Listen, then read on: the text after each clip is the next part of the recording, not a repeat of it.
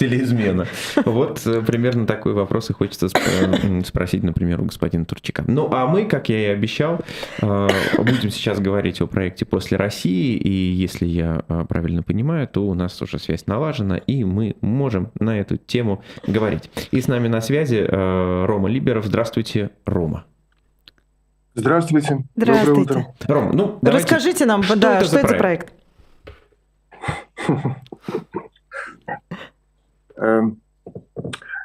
хорошо, буду кратким. Значит, э, приблизительно сто лет назад случилась русская эмиграция, которую мы сегодня называем первой волной русской эмиграции. Сто лет мы отмеряем символически. Эм, ну, таким символическим пиком можно считать то, что потом назвали философские пароходы. Э, понятно, что это были не только пароходы и не один. Все это продолжалось с поздней осени 22-го почти по раннюю весну 23-го года. Выслали э, ярчайших представителей русской интеллигенции. Это была такая борьба с влиянием на умы крупнейших педагогов и так дальше. Ну, я не буду в это углубляться. Так вот, я всегда интересовался историей первой иммиграции. Э, среди этой первой иммиграции были люди, которые уехали, которые не сделали себе славы до революции.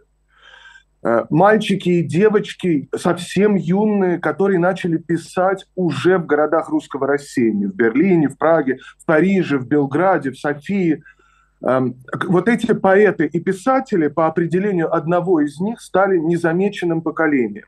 Держу пари, что э, из них вы наверняка слышали о Владимире Сирине, Владимире Набокове, возможно, вы слышали о Гайто Газданове, и, может быть, до вас дошло эхо Бориса Поплавского, но я могу назвать, скажем, 100 или 200 имен. Иванова почему-то, или Иванова, да, вы не назвали, хотя... Георгий, тоже... Иванов, Георгий Иванов не относится к незамеченному а, поколению, угу. он, как вы знаете, славу себе сделал э, еще до революции угу. и до своего отъезда он был синдиком цеха поэтов, он был ближайшим другом Гумилева, Мандельштама, он собрал второй цех поэтов, они с Адамовичем выпускали сборники. Иванов уезжал... Уже, уже, уже известным уже состоявшимся. Угу, и там в эмиграции, особенно после выхода сборника, поэтического сборника «Розы», он был таким фарватером молодых писателей и поэтов. Собственно, этих полюсов было два – Ходосевич и Иванов, такие вроде как непримиримые враги, на самом деле они потом примирились, а арбитром можно считать, вот, э, например, Георгия Адамовича или писавшую под псевдонимом Зинаиду Гиппиус. Так вот, эти юные мальчики и девочки так и не вернулись к русскому читателю, читателю на родине, к русскоязычному читателю.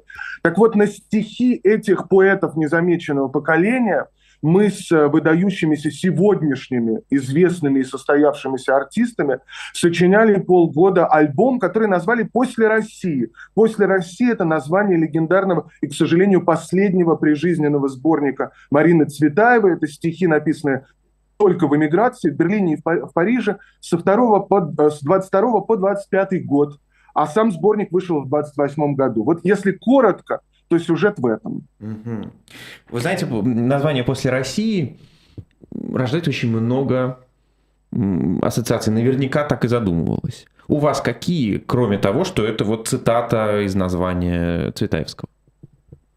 Ну, для Цветаевой это означало стихи, написанные после России. Она выезжала тяжело, как вы помните, она потеряла э, маленькую дочь, которая погибла от голода в, в Москве. Она уезжала вслед за своим э, э белогвардейским мужем Сергеем Эфроном, и потом судьба повернулась э, трагически. Э, мы сегодня тоже в некоторой роде, то, что произошло с нами, война и эта невиданная трагедия, она непоправима и необратима. В некотором смысле мы уже, кто бы как не настраивал себя, кто бы каким самоубеждением не занимался, сегодня мы живем после России, безусловно. А все После России в том, в том смысле, который э, э, это слово «Россия» имело до 24 февраля. А все участники проекта, они все за границей? Вы знаете, я э, не, не, не слежу за географическими перемещениями участников, поэтому я не могу наверняка сказать, все ли участники ну, давайте, находятся перечислим э, хотя бы несколько ну, да. имен и названий. Ну, это замечательные артисты, это э, Ногус Наив, Монеточка, Нойс, порнофильмы, группа Сансара, группа Рсак, Рассвет, ну, 16 артистов. Шим из группы Каста с выдающимся треком на стихи Алексея Эйснера, кстати, эмигранта, который вернулся в Советский Союз. Угу. Естественно, сначала в лагеря, а потом повезло, повезло эти лагеря пережить. А, человек, который с тоской по родине не справился, и который, кстати, очень дружил с Цветаевой и Ефроном, а, но одновременно и к счастью, и к сожалению, потому что, конечно, попал под их влияние. Вы знаете, что была такая организация, такая провокационная организация органов, которая называлась «Союз возвращения на родину». А, вот, да, довольно страшное явление в русской эмиграции, пользовавшись чувством тоски или ностальгии, заманившая Эм, она заманивала еще с начала 20-х годов. Если помните, это началось с того, что, по-моему, в 21 году пообещали амнистию военным. И э, э, я могу, я могу допустить ошибки в статистике, но около 20 тысяч российских военных офицеров вернулись и были без суда и следствия расстреляны эм, еще в начале 20-х годов. В общем, это печально. Но нами не изученная история, мы же все троечники. Э, поэтому э, вот эта неизученная история привела к 24 февраля и к тому, что для нашего с вами поколения э, случившееся навсегда. Мы уже из этого никогда не выберемся. Вы взяли как раз это название после России, Цветаевская. Я даже не знаю, как сформулировать вопрос, но судьба Цветаевой как раз с возвращением, да, и потом с самоубийством, она как раз одна из самых жутких. Почему ее название? Ну, э, э, тоска по родине, давно, разоблаченная Марокко, мне совершенно все равно, где совершенно одинокой. Это из сборника как раз после России. К Цветаевой наш музыкальный альбом в сущности отношения не имеет. Э, только вот это название. Мы, напомню, говорим о поэтах незамеченного поколения, и эти стихи не были прочтены в сущности. Вообще это, это, конечно, совершенно удивительное явление. Только, простите, пожалуйста, только а, вчерашнее внимание, которое привлек наш музыкальный альбом, я предполагаю, что за прошедшие сто лет э, этих поэтов не прочли столько читателей, угу. сколько вчера впервые услышали об этих стихах. И для меня это не просто счастьем. Мы так и хотели приблизить эти...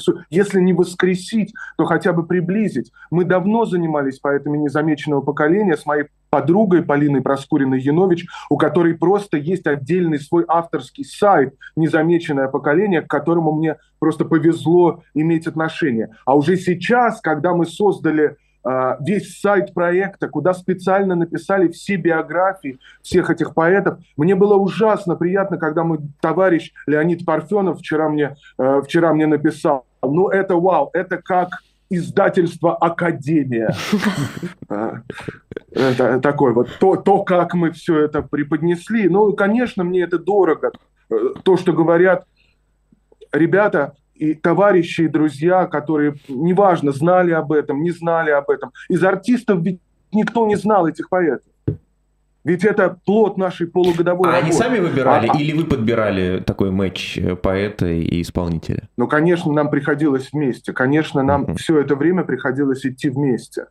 А, что-то подходило, что-то не подходило, нужно было погружать в судьбы, рассказывать о том, как что э, наше общение с каждым из артистов началось, э, может быть, это чуть не скромно звучит, но фактически это так, с небольшой 40-минутной лекции э, на тему того, вообще, куда мы куда мы заходим, uh-huh. о чем мы начинаем разговаривать. Мне было это чрезвычайно важно. И эти полгода э, в сущности, ну, опуская какие-то высокие слова, я жил только ради этого, потому что сейчас непонятно, ради чего жить. Ну, либо идти подбирать не знаю, раненых с поля боя или волонтерить в центрах, или, не знаю, собирать деньги на генераторы. То есть жить ты сейчас как, и как мы с вами дальше будем жить, это, это совершенно непонятно. И если учесть, что последние 20 с лишним лет нас все время эм, зло, оно же всегда э, очень примитивно, действует всегда одинаково. И то зло, которое сегодня руководит страной, разделяй и властвуй. Очень простой принцип. Разделять бизнесменов, политиков своих оппозиционных, разделять журналистов, академиков, разделять столицу, провинцию, богатых, бедных, разделять, разделять, чтобы было проще. Да, где все были? Кинотеатральных режиссеров разделять, театральных режиссеров. Где вы все были? Почему, когда был арестован театральный режиссер, все театры не прекратили хотя бы на один день работы? Потому что каждый думал о себе. В этом и есть принцип зла, разделения. Поэтому, когда я понял, что зло доразделялось до 24 февраля, я подумал, может быть, теперь, если имеет смысл что-то делать, то только что-то, что объединяет. Э, остальное просто неуместно просто, не, ну, на мой взгляд, неуместно.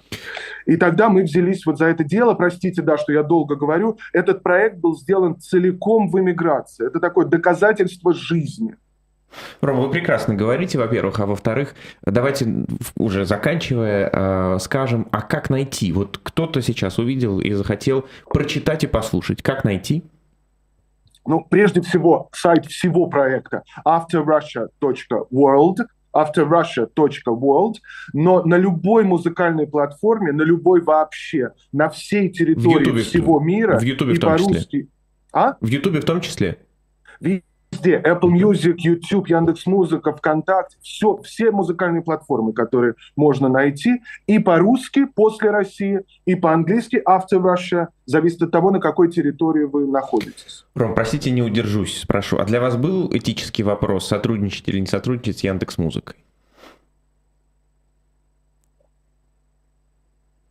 Я думаю, задача, чтобы как можно большее число людей услышало то, что мы сделаем. А, этического вопроса в сотрудничестве с Яндекс Музыкой для меня не было. Uh-huh.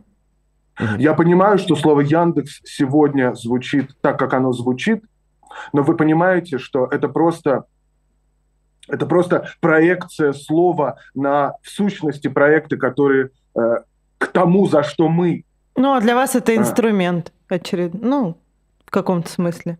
Ну, ну, ну, ведь тень пошла тень пошла от новостей, вы об этом говорите, угу. да? Конечно. Конечно, да. Но, но мы ведь понимаем, что это, факти... это призрачно связанные вещи. А нет, нет, не было у меня такого, простите. Не, да, это, это вы простите, что я спрашиваю, но это правда интересно. Для меня это часто, знаете, вопрос, вот как, как, как быть а, в таких ситуациях, когда такое Спасибо вам большое, да. и за проект, большое, и за чудесный рассказ.